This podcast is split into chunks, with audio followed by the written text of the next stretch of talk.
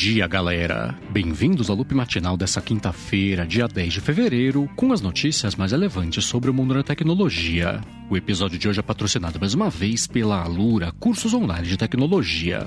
Quem fala aqui é o Marcos Mendes e hoje no seu loop matinal do Loop Infinito eu vou começar falando sobre a SpaceX que vai perder quase 50 satélites aí da Starlink por conta de uma tempestade solar. O que aconteceu foi que essa tempestade basicamente alterou a densidade da atmosfera que os satélites foram colocados em órbita, isso reduziu a velocidade deles, né? Eles continuarem em órbita e sem cair na Terra. Então o que vai acontecer nos próximos dias como resultado dessa velocidade abaixo do esperado é que eles vão cair aqui de volta na direção da Terra, mas vão queimar no processo, né? não vai cair nada aqui em solo de verdade. E enquanto isso, aqui no Brasil, os nossos amigos do Tecnoblog receberam a lista completa dos Correios, com 430 cidades aqui no país que vão receber uma redução da taxa de envio de pacotes, tanto por meio do SEDEX quanto de PAC. Essa lista traz cidades pequenas e médias de 15 estados brasileiros, e não inclui, por exemplo, nenhuma capital. E caso você queira ver se a sociedade está nessa lista, tem link aqui na descrição. Bom, e agora eu vou falar sobre a Disney que confirmou que fez com sucesso o teste aí, o primeiro teste que ela fez na verdade de conteúdo transmitido ao vivo pelo Disney Plus. Ela transmitiu só nos Estados Unidos por meio do Disney Plus a cerimônia de anúncio lá dos indicados ao Oscar da premiação desse ano, mas não quis falar sobre detalhes aí de transmissões futuras, né? Especialmente o Oscar que ela tem o direito de transmitir por meio da ABC. E enquanto isso, no mundo dos jogos, a Sony incluiu lá no beta mais recente do PS5 um comando de voz. No beta dá para ligar uma função agora chamada Hey PlayStation, para a pessoa dar esse comando de voz para fazer coisa tipo abrir um aplicativo ou um jogo, ou controlar a reprodução de um vídeo de uma música também, mas é bem limitado por enquanto esse teste. A Sony falou que ela tá liberando isso inicialmente para quem usa só o PS5 em inglês nos países lá dos Estados Unidos e também do Reino Unido, e não quis falar sobre expansão internacional, né? nem do teste, nem do lançamento também do recurso oficial. Bom, e agora eu vou falar sobre o TikTok que anunciou diversas novidades aí para deixar a plataforma, o uso da plataforma na verdade um pouco mais seguro. O TikTok falou que ele está redobrando os esforços para combater conteúdos que promovem basicamente distúrbios alimentares, o que eles tinham prometido já no passado, mas sem muito sucesso, né? sem muito esforço, pelo que ficou parecendo. Eles oficializaram o banimento também de conteúdos, por exemplo, com discriminação por conta de identidade de gênero, misoginia também e conteúdos a promovendo terapia de conversão. E caso você queira saber mais sobre tudo isso, tem link aqui na descrição. E ainda sobre sobre redes sociais, o Tweetbot voltou lá. O aplicativo de Twitter para iOS, terceiro, né, que é o Tweetbot, voltou com a tela que eles tinham antes estatísticas. Essa aba mostra o desempenho da conta do usuário nos últimos dias, com coisas tipo métrica de likes, retweets também, novos seguidores e tudo mais. Isso até existia antes, né? Mas teve que sair porque o Twitter cortou lá o acesso a esse tipo de API para terceiros, né? Na verdade, não só para Tweetbot. Aí nesse eterno vai e vem na relação do Twitter com desenvolvedores. Eles voltaram a dar acesso a essas métricas aí para terceiros desses últimos meses, então tá de volta aí essa tela também redesenhada inclusive lá para quem usa o Twitter por meio do Tweetbot. Bom, e falando sobre o Twitter, aqui agora propriamente dito, eles confirmaram que estão testando com algumas pessoas, por enquanto só no Android, plataforma web também, a velocidade da troca de velocidade de reprodução de vídeos. Então, para quem recebeu esse teste, quando a pessoa está assistindo a algum vídeo, ela consegue trocar a reprodução, né? Que o normal é 1x para 0,25x, ou então 2x também, dobrando a velocidade normal. E o Twitter confirmou que vai testar no futuro também, isso lá no aplicativo deles do iOS. Já uma outra notícia também que pintou sobre o Twitter foi foi o fim da relação deles com a empresa Mito, que é uma terceira lá que estava enviando código de verificação de dois fatores para eles. O Twitter descobriu que uma das outras operações dessa Mito era ajudar governos secretamente, né, localizar pessoas, pegar até lista de chamadas telefônicas recentes aí que a pessoa recebeu, eles cortaram relações aí com a companhia. Bom, e pulando aqui agora de verificação de dois fatores no Twitter e indo pro Google, eles confirmaram que depois que trocaram para padrão, né, ativaram com padrão isso aí para 150 milhões de contas, caiu pela metade a quantidade de contas roubadas. O Google publicou esse dado num texto que ficou bem interessante interessante, por sinal, sobre medidas em geral de segurança que eles têm adotado nos últimos tempos e também, né, para ler esse texto tem link aqui na descrição.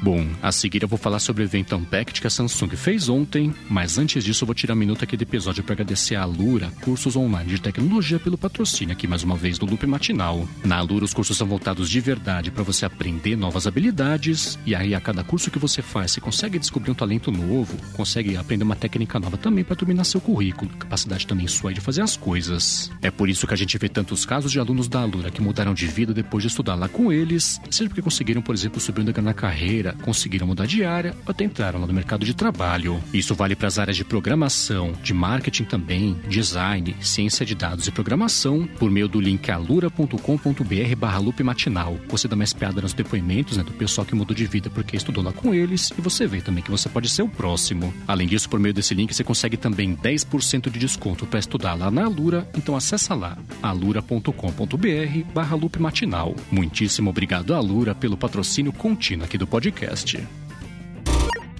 Bom, vamos lá, né? Depois de muita expectativa e muitos vazamentos também que eu comentei por aqui ao longo das últimas semanas, a Samsung anunciou ontem três telefones novos que foram Galaxy S22 normal que tem 6,1 polegadas, o modelo Plus com 6,6 polegadas e a versão Ultra com 6,8 polegadas, conectividade também com a canetinha digital S Pen. Eles têm, dependendo do país, ou o processador da Samsung próprio, né, que é o Exynos 2200, ou então, inclusive o caso do Brasil vai ser o Snapdragon 8 Gen 1 e vão até 1 TB de espaço com 12 GB de RAM no caso lá da versão Ultra. Nesse anúncio, a Samsung garantiu também que eles vão contar com 4 anos de suporte do Android, e não 3, aí, como era o padrão até agora, e colocou outros aparelhos que eu vou contar com isso aí, tipo a linha Galaxy S21, o Z Flip 3 também, Z Fold 3. Ela fez essa promessa também para a linha de tablets nova dela, que é a Galaxy Tab S8, que tem a versão normal que tem 11 polegadas, o modelo Plus com 12,4 polegadas e o modelo Ultra com 14,6 polegadas e duas câmeras na frente lá no recorte.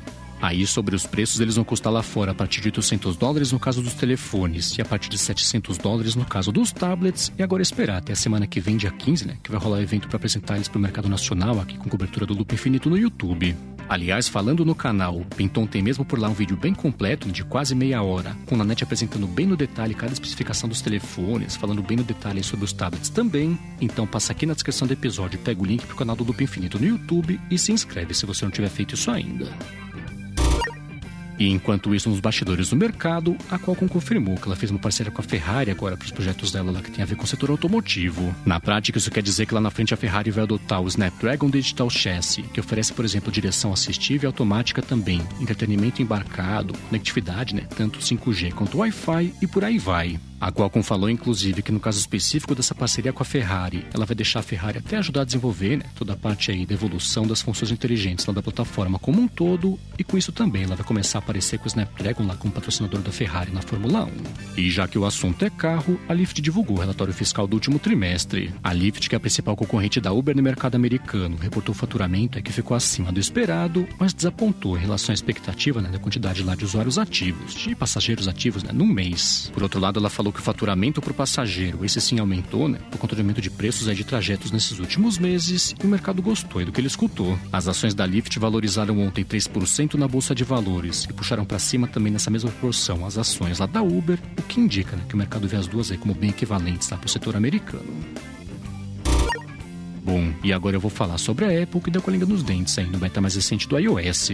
Tanto o pessoal lá do 95 Mac quanto programadores também, tipo Steve Troughton Smith, acharam referências lá no Reality OS que está previsto no sistema. É um simulador também, né? Que estão falando aí que é de um headset imersivo. Isso acabou reacendendo a esperança do pessoal que estava torcendo aí para ver alguma coisa sobre o projeto imersivo da Apple já na WWDC, que deve rolar agora em junho. Então é bem provável, né? Que se isso apareceu já nesse beta recente aí do iOS, pode estar próximo a algum tipo de lançamento ou de anúncio, pelo menos mesmo. E ainda sobre as coisas da Apple, encerrando aqui o episódio de hoje, ela anunciou uma coisa chamada Sessões da App Store, que é voltada para desenvolvedores. Esse é um evento virtual que vai acontecer a partir do dia 15 de fevereiro, vai até o dia 29 de março, com sessões, né? Tira dúvidas lá em contato direto dos desenvolvedores com o pessoal da Apple. O objetivo que a Apple falou que ela tem com isso é promover um canal de comunicação direto lá com ela, para todo mundo, né? os desenvolvedores, claro, conseguirem tirar o máximo proveito lá do que dá para fazer com a App Store, mas é claro, né, que não é só isso. Essa provavelmente é uma manobra de relações públicas da Apple que quer mostrar para mercado que ela devolve sim para os desenvolvedores. O que eles têm que pagar lá de 30% de comissão na App Store, mas ainda assim, todo jeito é de tentar ajudar o pessoal a promover aplicativos na App Store. É sempre válido. É isso aí, galera. O loop matinal do Loop Infinito vai ficando por aqui. Se você quiser se inscrever no canal do Loop Infinito no YouTube, o link tá aqui na descrição do episódio lá no loopmatinal.com, junto com os links das notícias que eu comentei hoje. Agora, se você tem um podcast ou um aplicativo, um serviço bacana e quiser anunciar aqui no Loop Matinal, manda um e-mail para comercial@loopinfinito.net pra gente bater um papo. Já se você quiser falar comigo no Twitter, procura por MVC Mendes que eu tô sempre por lá. Obrigado pela pela audiência, obrigado a Lura também pelo patrocínio contínuo aqui do Loop Matinal, e eu volto amanhã de manhã. Falou!